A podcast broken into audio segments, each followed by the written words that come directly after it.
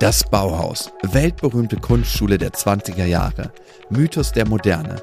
Doch was steckt hinter der Legende? About Bauhaus, der Podcast des Bauhaus Archiv, Museum für Gestaltung Berlin, geht dieser Frage auf den Grund.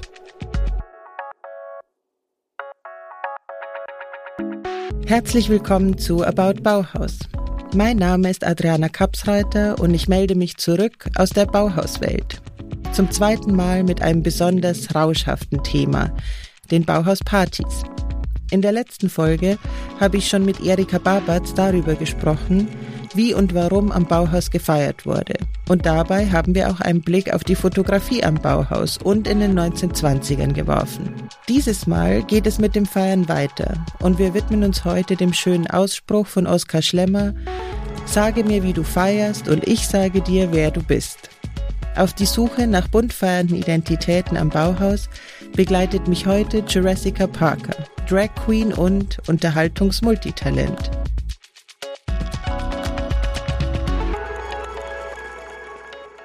Jurassica, herzlich willkommen Hallo zur neuen Adriana. Folge vom Danke. Podcast. es gibt diesen wunderschönen Spruch aus Weimarer Zeiten. Angeblich haben die Mütter ihren Kindern in Weimar gesagt, wenn du nicht artig bist, dann schicke ich dich ans Bauhaus. Richtig ans Bauhaus. Kann ich mir aber gut vorstellen. Mhm. Ne? Ich meine, jetzt, also ich, ich habe keine Vorstellung davon, wie Weimar früher war, aber es war wahrscheinlich auch ein provinzielles Kaff, auch wenn da Goethe und Schiller gewohnt haben. Weiß, wahrscheinlich wird es so gewesen sein. Ja, ne? genau. Ich meine, die wollten halt gerne an dieser Goethe-Schiller-Klassikzeit festhalten und dass da so junge Leute kommen mit so einem hippiesken Lifestyle und dann noch so neue Kunst machen. Also das war schon Ja, verstehe. fast zu viel des Guten. Und dann gab es ja auch noch so Geschichten, dass die irgendwie nackt zusammen baden gehen und, und so weiter. Ja, ja. Und ist da auch was über queere Menschen überliefert? Ja, das ist eine super Frage, weil da gibt's eben neue Forschungsergebnisse. Da tut sich was in der Forschung, weil bisher hat natürlich da keiner drauf geguckt. Mhm. Und es ist aber nicht leicht, weil natürlich damals Homosexualität verboten war, wissen wir alle. Ja. Und dementsprechend war das alles furchtbar im Geheimen. Also es waren ganz kleine, andeutungsweise Codes. Wir glauben, man glaubt, dass es paar äh, homosexuelle Bauhäusler, Bauhäuslerinnen gab, aber so richtig genau weiß man es nicht. Das ist ja genauso wie, ich habe gerade neulich äh, was äh, gelesen über Claire Waldorf, so, jetzt ist mir Mhm. der Name aufgefa- äh, eingefallen, äh, die ja ganz offensichtlich, oder sie war definitiv lesbisch, aber das wurde auch nie kommuniziert früher, Mhm. in den 20er Jahren, äh, aber obwohl sie halt äh, auch eine Butch-Lesbe Mhm. letztendlich war. Immer halt mit Anzug und allem drum und dran. Aber irgendwie wurde es, man, man wusste es, aber es wurde nicht drüber gesprochen. Ja, genau, ne? genau. Ja. Und das macht es aber dann, also gerade in dieser Kunstwelt, wir wissen ja, Berlin in den 20ern gab es eine queere Szene, Ja, voll. wurde natürlich so nicht genannt, Ja. aber und zwar so auch, dass Heteros hingegangen sind und sich das angucken wollten und zusammengefeiert haben. Also es war ja gar nicht so sehr im Verborgenen, Ja. zumindest in Berlin. Ja, in Berlin war, glaube ich, Ähm, immer ein anderer Mikrokosmos. Ja, ne? ja, auf alle Fälle. Besonders wenn man auch den Nollendorf-Kiez, äh, Motzstraßen-Kiez am Nollendorfplatz, das war ja damals in den 20ern, war das ja eine viel größere queere Szene vorhanden als jetzt. Ja. Mhm.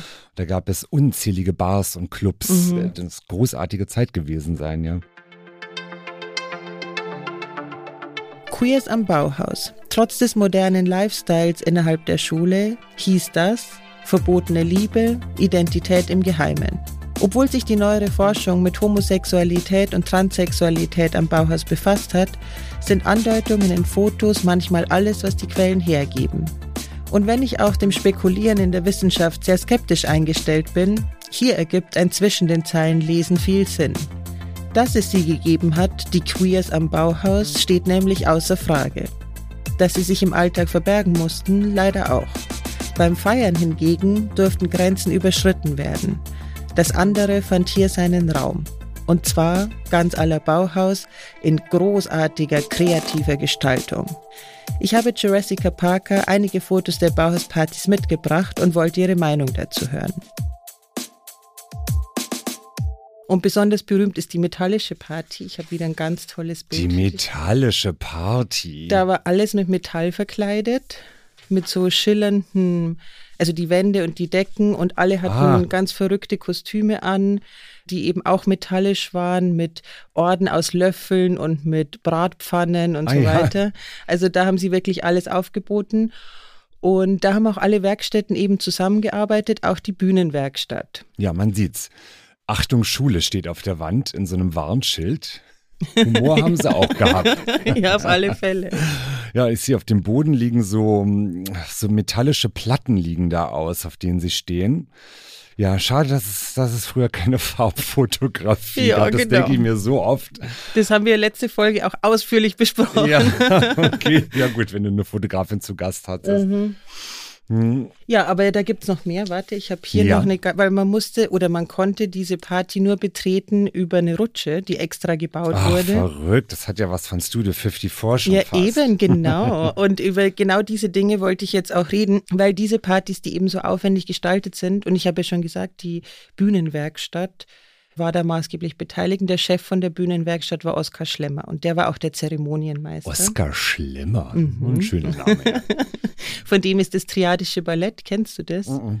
Das wiederum hat Bowie sehr beeinflusst. Das ist ein Ballett des eigentlichen Antiballett ist. Also Oskar Schlemmer hat Kostüme entworfen, so, so runde Kugeln und so weiter, mit denen ah, du dich okay. eigentlich gar nicht richtig bewegen kannst. Ah, verstehe. Und du meinst also die Hosen von David Bowie, diese bekannten, diese Ballonhosen? Genau ja? die, genau ah, ja, okay. die. Ja. Und es gibt noch eine, eine, zweite Dekoration. Also der hat sich da wohl sehr inspirieren lassen und macht ja auch Sinn bei diesen aufwendigen feiern. Und da, ich habe eben dann überlegt, wie viel Performance, wie viel Bühne steckt eigentlich in so einer Party. Und da dachte ich, bist du doch die Richtige, die man dich ja. fragen kann. Ja, na gut, ich glaube, es gibt da viele unterschiedliche Sorten von Partys um kurz einen Einstieg zu schaffen für unsere Zuhörerinnen. Ich veranstalte eine mit einer der größten queeren Partys Berlins, sag ich mal. Die heißt Popkicker im Schwutz, einer der oder das ist der älteste queere Club, noch existierende queere Club in Berlin. Den gibt es seit über 40 Jahren. Also viel Geschichte auch. Ähm, das queere Stadtmagazin Siegessäul, das es auch schon seit über 30 Jahren gibt, das wurde im Schwutz sozusagen gegründet und erfunden. Das ist wirklich sehr geschichtsträchtig. Und natürlich ähm, äh, auf meiner Party gibt es viel Drag einfach. Und es gibt immer eine Drag-Show, auch um zwei Uhr. Und das äh, impliziert natürlich Performance. Mhm. Und ich habe auch viele Drags, die halt dann, ich sage immer, Entertainment am Gast machen. Mhm. Also die dann halt im Fummel auch rumlaufen. Und wenn sie Schnaps verteilen, Freischnaps oder äh, Menschen irgendwie Süßigkeiten oder einen Sticker aufkleben oder irgendwas. Also das finde ich ist ja schon Performance genug. Mhm. Ich habe aber mhm. auch dann immer so kleine Stationen, an denen was passiert. Ich habe zum Beispiel immer einen Klosalon äh, heißt der. Der ist, ähm, im Schwutz gibt es ähm, natürlich Unisex-Klos, äh, was ich sehr toll finde. Das ist nicht, ähm, nicht üblich äh, immer noch.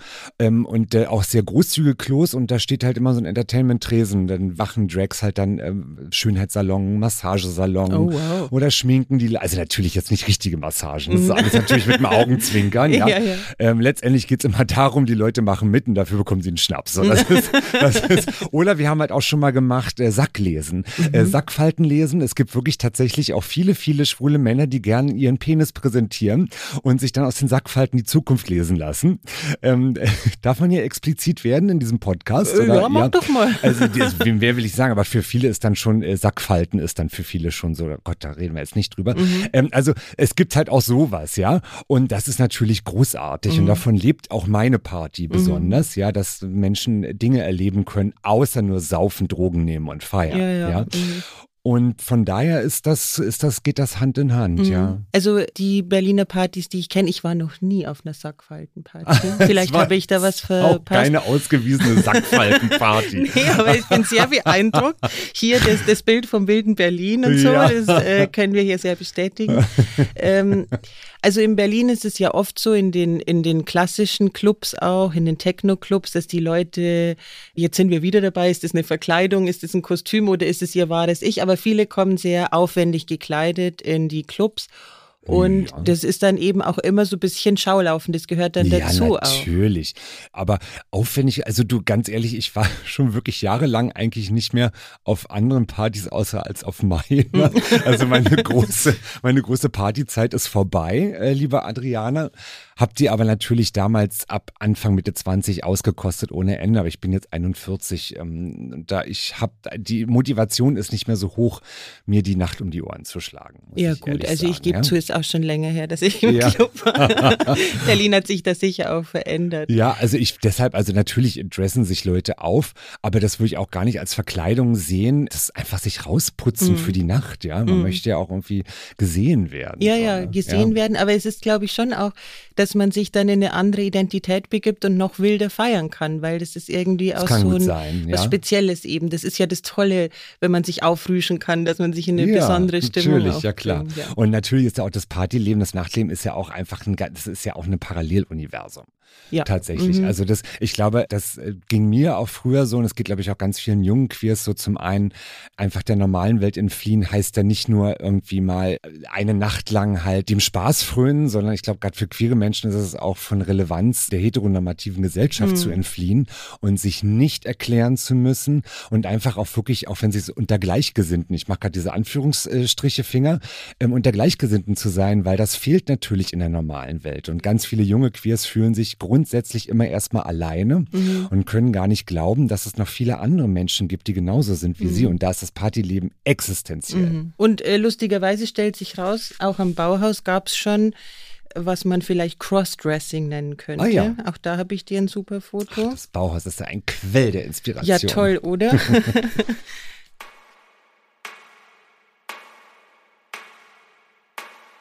Es gibt ein paar wenige Bauhausfotos, die Männer in Frauenkleidung zeigen. Auf einem davon sehen wir Werner David Feist und Tibor Weiner in einem Wohnraum mit Schreibtisch, Telefon, weißem Vorhang und Büchern.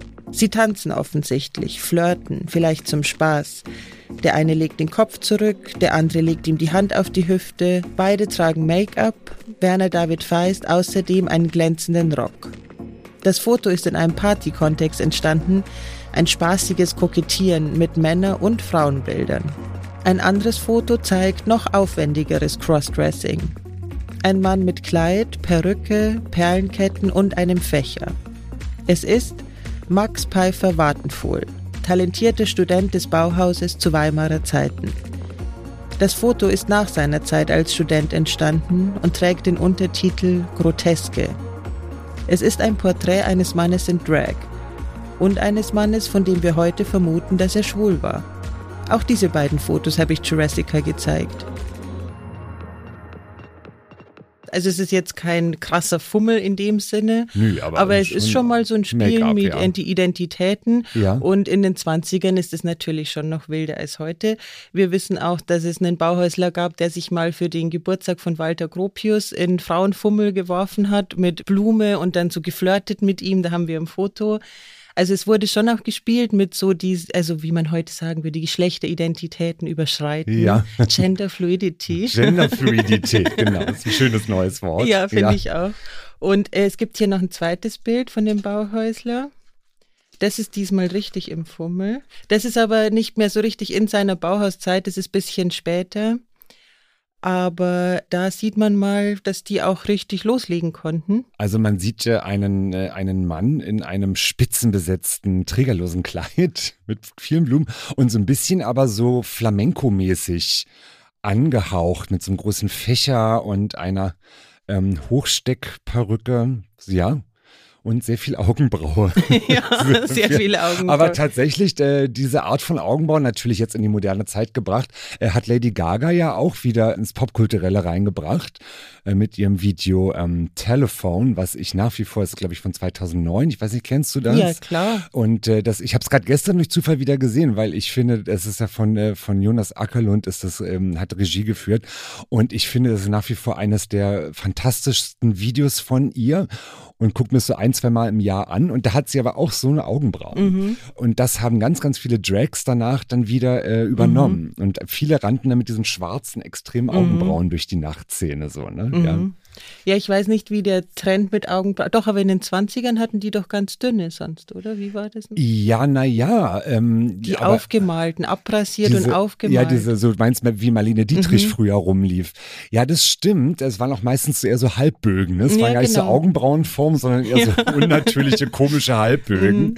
Ja, das stimmt. Ich weiß aber gar nicht, was jetzt so, aber hier so diese ganzen, äh, jetzt so Frauen wie Claire Waldorf, die haben solche Augenbrauen nicht getragen. Das, die hatten eher dicke Augenbrauen. Mhm. Das war Naja. Und er steht auch mit den Armen so nach oben, damit Ja. man auch gut die Achselhaare sehen kann. Ich Ja. glaube, die breiten Augenbrauen sind auch so eine Referenz ans Männliche. Also er will auch hier richtig betonen, hier ist beides irgendwie in eins Ja, gepackt. wobei damals bei den Frauen aber Achselhaare völlig normal waren, oder? Das stimmt auch wieder, du hast recht. also Ja, du hast recht.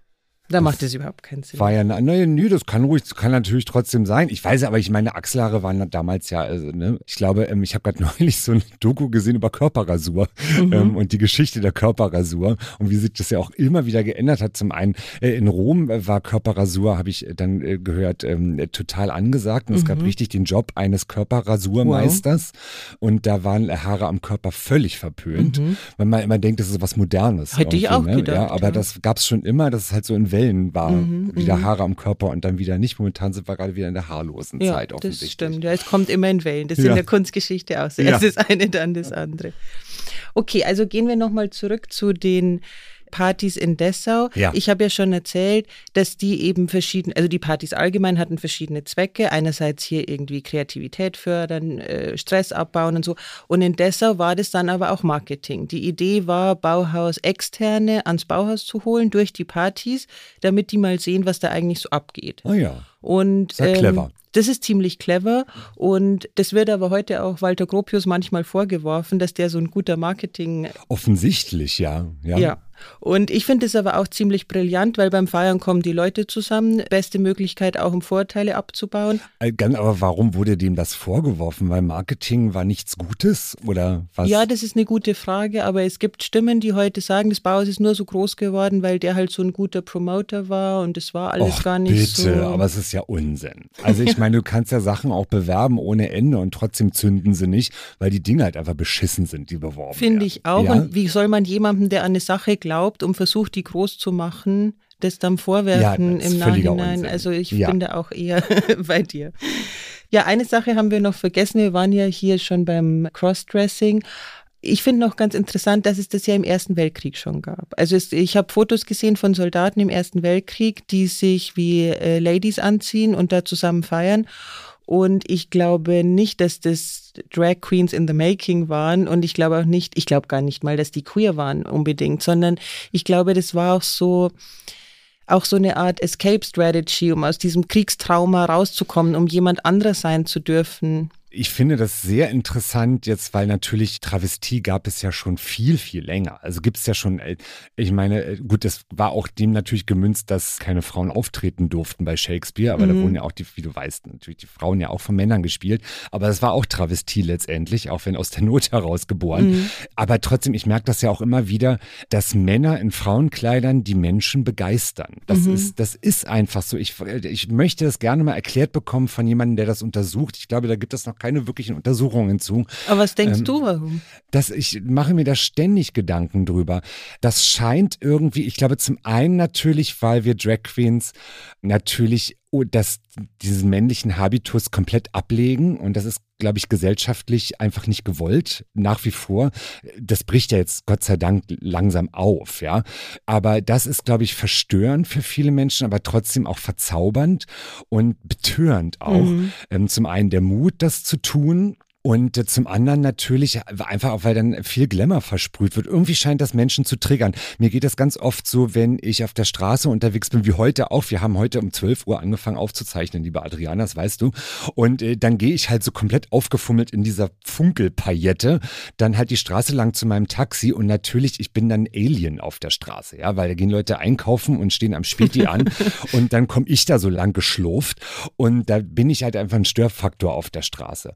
Und da es kommen oft Menschen, auch gerade ältere Menschen, so alte Ehepaare, die kommen dann und sagen dann so, Mensch, das finde ich ganz toll, was sie machen, das ist ja aufregend und so. Und dann denke ich mir immer so, wie kommt das? Also es kann ja nicht nur daran liegen, weil ich einen Glitzerfummel trage, es muss irgendwas anderes im Menschen auslösen. Und deshalb ähm, finde ich das im Ersten Weltkrieg, dass da äh, Männer sich äh, als Frauen verkleidet haben in der Armee, hast du gesagt. Mhm, ja, ne? ja. Es gab es ja im Zweiten Weltkrieg auch, ich glaube auch, dass in den Konzentrationslagern es viel Travestie Ah, gab. okay, das wusste Und ich nicht. da KZ-Insassen der Bühnenshows gemacht Mhm. haben. Für die Kommandanten und dadurch der Hinrichtung entkommen sind, sozusagen. Gott, wie skurril, das, das ist natürlich völlig skurril, ja. Aber auch da äh, gab es Begeisterung Mhm. für Travestie. Also Ich habe überlegt bei diesen Weltkriegssoldaten, ob es da einfach auch darum ging, für einen Moment nicht der harte Kerl sein zu müssen, der durch, der durch diesen traumatischen Krieg durch muss, ja, das sondern kann gut sein, aber was sich ja da diese, diese Soldatenmänner vorgestellt haben, ach, den Frauen zu Hause geht's gut, die sticken und häkeln und die haben keine Sorgen und sowas natürlich nicht so war. na, natürlich nicht. die Aber haben, ich glaube ich, glaub- auch viele Sorgen Na, gehabt. aber hallo. Und ich glaube aber schon, dass die Männer das sich so vorgestellt haben, weil die einfach selbst in diesem Irrsinn waren. Ja, ich finde es aber tatsächlich, also es ist wirklich auch ein Unterschied, weil was mich halt so nervt, ist, dass es gibt ja ganz oft, ich meine, guck dir Söder an, der ist ja auch vor einigen Jahren zum Karneval als Frau verkleidet gegangen, also war auch sehr gut zurechtgemacht, Mhm. wirklich sehr dragig und sehr perfekt zurechtgemacht. Aber gerade, ich sag mal jetzt so sehr heterosexuelle Männer, die null Berührungspunkte damit haben und dann mal als Frau sich verkleiden, es schwingt ja auch immer so ein bisschen mit so die, ähm, die so das lustig machen über Frauen, so ja, Mhm. Ja. das sich nuttig benehmen, auch Ja, ein bisschen stimmt. gerne halt auch dann Strapse anziehen, um dieses sexuell Verfügbare Mhm. zu präsentieren. Und das finde ich natürlich wieder unheimlich schwierig, Mhm. weil das, ähm, es gibt auch viele Drags, die gerne sich als, ich möchte sie nicht sexuell befreit beschreiben, weil es nicht stimmt. Das ist halt eher wirklich das Nuttigsein Mhm. in den Vordergrund schieben und dann auch gerne ähm, Wörter benutzen, die ich jetzt hier nicht sagen will.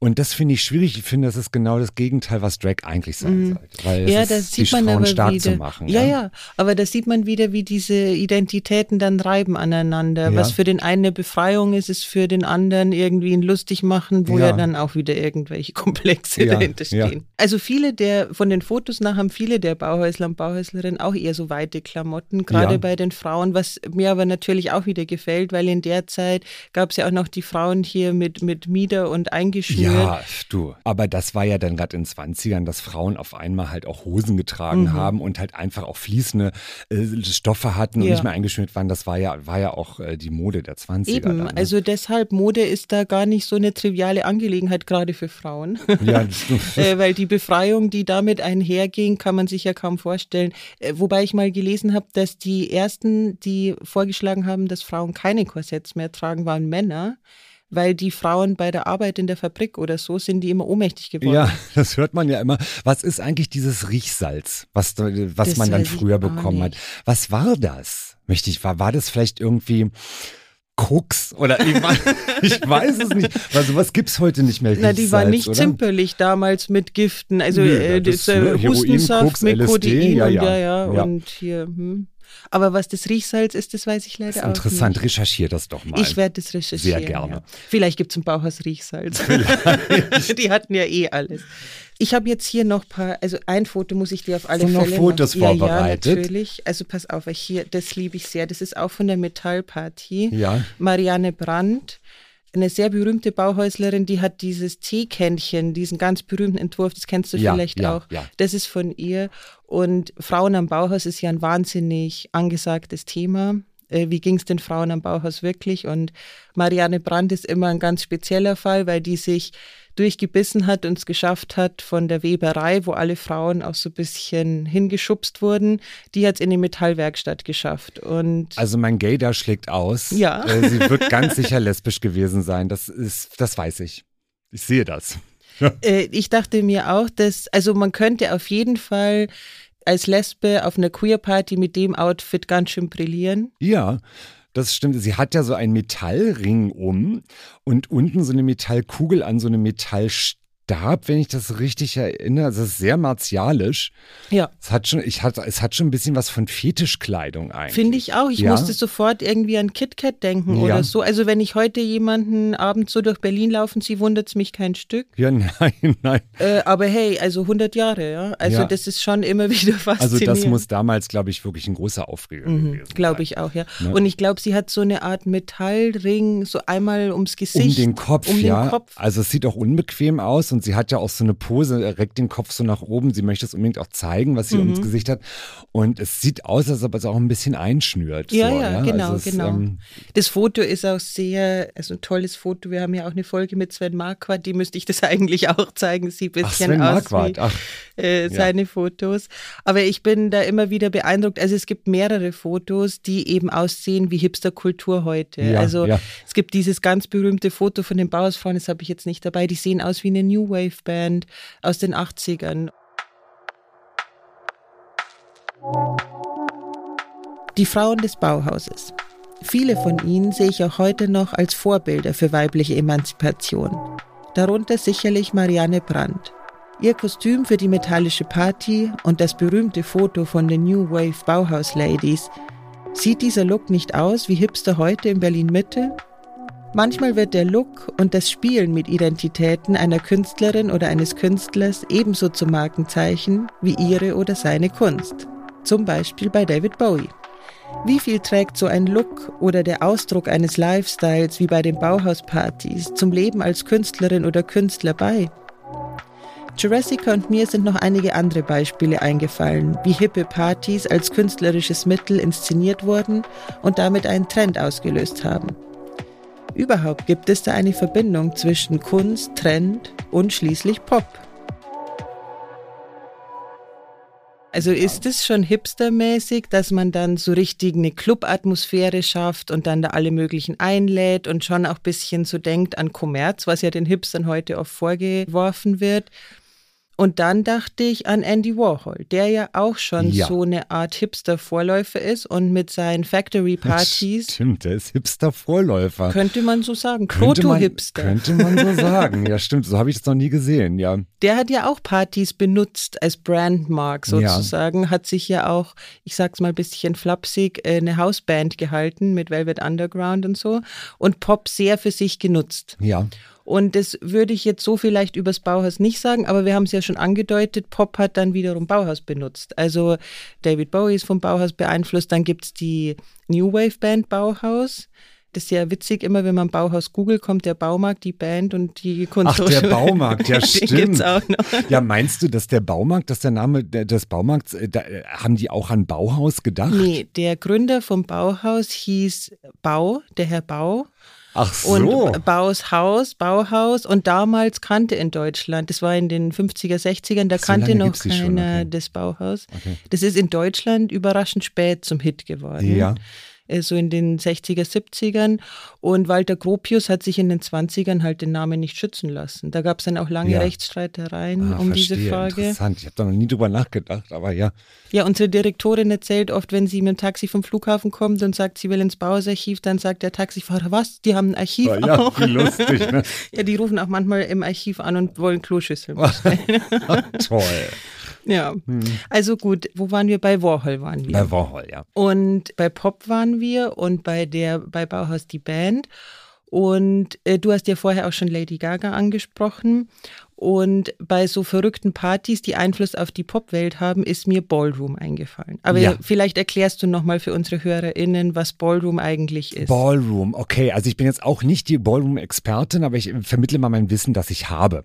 Ähm, Ballroom ähm, hat seinen Ursprung in den, würde sagen, späten 70er Jahren New Yorks und war letztendlich ein Sammelsurium an queeren, zumeist ähm, POC-Menschen, die ähm, sich einfach zusammengerottet äh, haben, sage ich jetzt mal, gerottet, zusammengetan haben und äh, Häuser gegründet haben. Das ist eine große Kultur beim Ballroom, äh, dass, äh, dass es Häuser gibt, wo meistens eine Person äh, die Mutter Oberin ist. Es geht da viel um Drag oder auch um gender aufbrechende Formen des Zusammenlebens, auch viel Transgender-Kultur. Und diese Häuser haben gegeneinander so Tanzwettbewerbe, sag ich mal ganz flapsig, ausgerichtet. Und das ist Ballroom.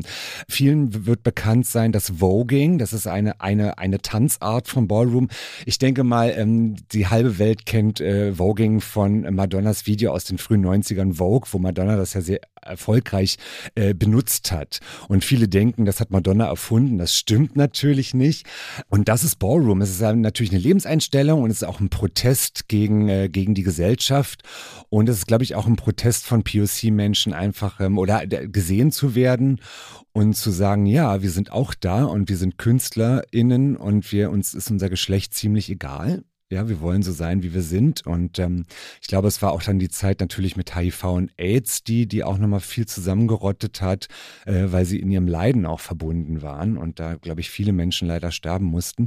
Ja, also sehr aufgeladen, ne, Ballroom, wie du gerade merkst. Mhm. So. Und das hat jetzt ähm, großen, großen Wiederkehr seit ein paar Jahren, auch hier in Berlin, dass es äh, Häuser gibt und Ballroom praktiziert wird. Mhm. Interessant. Ja, ja mich hat es halt irgendwie fasziniert, weil äh, ich sehe das auch ein bisschen gerade in den früheren Bauhauspartys. Party ist ja nicht immer nur Spaß und Saufen und Ablenkung, sondern das ist manchmal auch eine Nische finden in einer für einen selbst harten Welt, weil irgendwie die Identität bedroht ist, weil man queer ist, weil die Identität bedroht ist, weil man aus dem Krieg kommt und nicht weiß, was ja. es eigentlich für eine Gesellschaft ist. Und so Feierei ist ja nicht immer hirnlos, sondern manchmal eben so eine Underground-Angelegenheit, die auch irgendwie identitätsbildend ist. Ja. Und gerade deshalb ja dann auch Pop beeinflusst. Ja. Äh, Lady Gaga, wenn ich mich recht erinnere, hat sich auch sehr an Ballroom bedient. Ja, natürlich. Also äh, man, Lady Gaga wird ja auch oft nachgesagt, zu Recht, dass sie sich wiederum auch an Madonna bedient. Genau, wollte also, ich gerade ja, hinaus. Also, Diese Idee von alles ist äh, Ideenklau. Schließt sich ja der Kreis und natürlich, ähm, ich denke, dass äh, eigentlich mittlerweile jede, jede kunstschaffende Person sich irgendwo bedient. Mhm. Ja, und, ähm, und ich finde das auch überhaupt nicht schlimm. Es wird ja auch ganz oft kritisiert.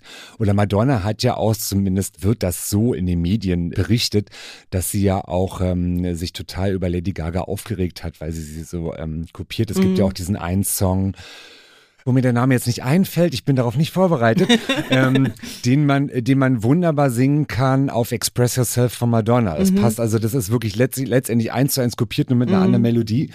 Und äh, so, also von daher, das wirst du immer wieder finden. Ja, ja, ja oder eben. Goldfrap ist oder äh, ja. Ja, und eben auch im Bauhaus, weil ja. auch das wird dem Bauhaus oft vorgeworfen. Wir hatten ja hier schon das Dada-Kostüm. Dada hat ja Bauhaus nicht erfunden, das war schon da, ja. aber die fanden das spannend und haben sich halt auch damit befasst. So wie mit vielen, vielen anderen Dingen, Expressionismus, die Style aus Holland und so. Da gab es dann auch teilweise richtige Kämpfe, was gerade am meisten Trend ist am Bauhaus. Ah, ja. Und äh, heute wird auch in der Forschung das oft dem Bauhaus vorgeworfen, dass sie es ja nicht erfunden haben, sondern ja. da schon, und das ist auch wieder diese Geschichte. Also ich hatte mal einen Professor im Studium, der hat gesagt, in der Kunst gibt es keinen Ideenklau, sondern man arbeitet Ideen weiter. Das möchte ich unterschreiben, mhm. ja. Ich finde, das ist auch eine tolle Idee. Ja. Ne, also man sagt ja lieber gut geklaut als schlecht selbst erfunden. Ne? ich glaube, so geht der Spruch. Ähm, ist natürlich jetzt sehr über den Zaun gebrochen, aber letztendlich, ja, das passiert Ja, es oft, war ne? wohl auch die Idee hm. von Walter Gropius, dass da seine jungen Leute verschiedene Einflüsse bekommen sollen. Ja. Es sollen ja nicht nur so Mini-Walter Gropius werden, ja. sondern die Idee war, dass da unterschiedliche Einflüsse zusammenkommen und die dürfen sich dann auch streiten und reiben und so. Ich finde es ziemlich brillant für junge Leute die auf so einen Nährboden zu setzen, wo die dann mit allem gefüttert werden. Und ich finde es gleichermaßen seltsam, wie man das dann später der Sache vorwirft. Ja, aber du, ganz ehrlich, es wird doch einem ständig alles vorgeworfen. Mhm. Damit muss man auch leben. Also gerade also ich jetzt auch, also jetzt meine, meine Drag-Kunst und allein schon, allein schon muss ich mich ja total oft erklären bei Menschen, die damit nicht viel Berührungspunkte haben, dass ich denen erklären muss, dass das eine Kunstform ist mhm. oder dass das Kunst ist, was ich mache. Ähm, für viele ist das halt tatsächlich nur Verkleidung mhm. und lustig sein, ja. Aber gut, das äh, erkläre ich gerne und dem werde ich auch nicht müde. Aber zum Beispiel, ich habe ja Kommunikationsdesign studiert und komme aus der Gestaltung und aus der Werbung letztendlich. Und äh, gerade wenn du gestalterisch aktiv bist und Entwürfe machst für einen Kunden, sage ich jetzt mal eine Kundin, das ist halt immer Geschmackssache. Mhm. Und das ist das Schwierige an Kunst. Ich weigere mich auch meine Kunst oder, oder meine Entwürfe irgendwie zu, zu erklären, warum ich das so und so gemacht habe. Das kann ich tatsächlich nicht, das können KollegInnen viel, viel besser.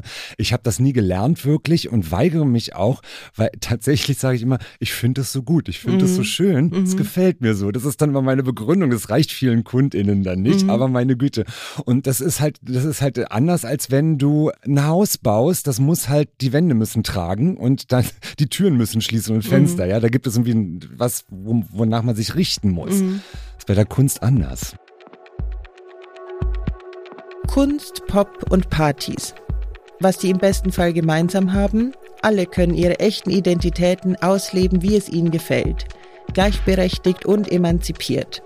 Und damit verlassen wir die bunte Welt der Bauhauspartys, bleiben aber beim Thema Emanzipation.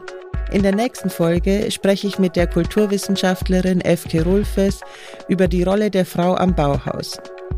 Waren die Bauhäuslerinnen echte Wegbereiterinnen des modernen Feminismus oder eher Hausfrauen in Bauhauseinrichtungen? Ich Na, wer weiß, vielleicht gibt es nach unserer Folge heute eine Bauhausparty-Reihe in der Stadt, weil es alle so toll fand. Das kann natürlich sein. Das kann natürlich sein. Also an alle ähm, Zuhörerinnen, dann macht doch mal eine Bauhausparty da draußen. Na, wenn das kein schönes Schlusswort ist. Ja. Vielen lieben Dank, Schwätzi. Sehr gerne. Das war About Bauhaus, der Podcast des Bauhaus Archiv, Museum für Gestaltung Berlin. Abonniert unseren Podcast auf Amazon Music, Spotify, Apple Podcast, Deezer und überall, wo es Podcasts gibt. About Bauhaus, eine Produktion des Bauhaus Archiv, Museum für Gestaltung Berlin und der Auf die Ohren GmbH.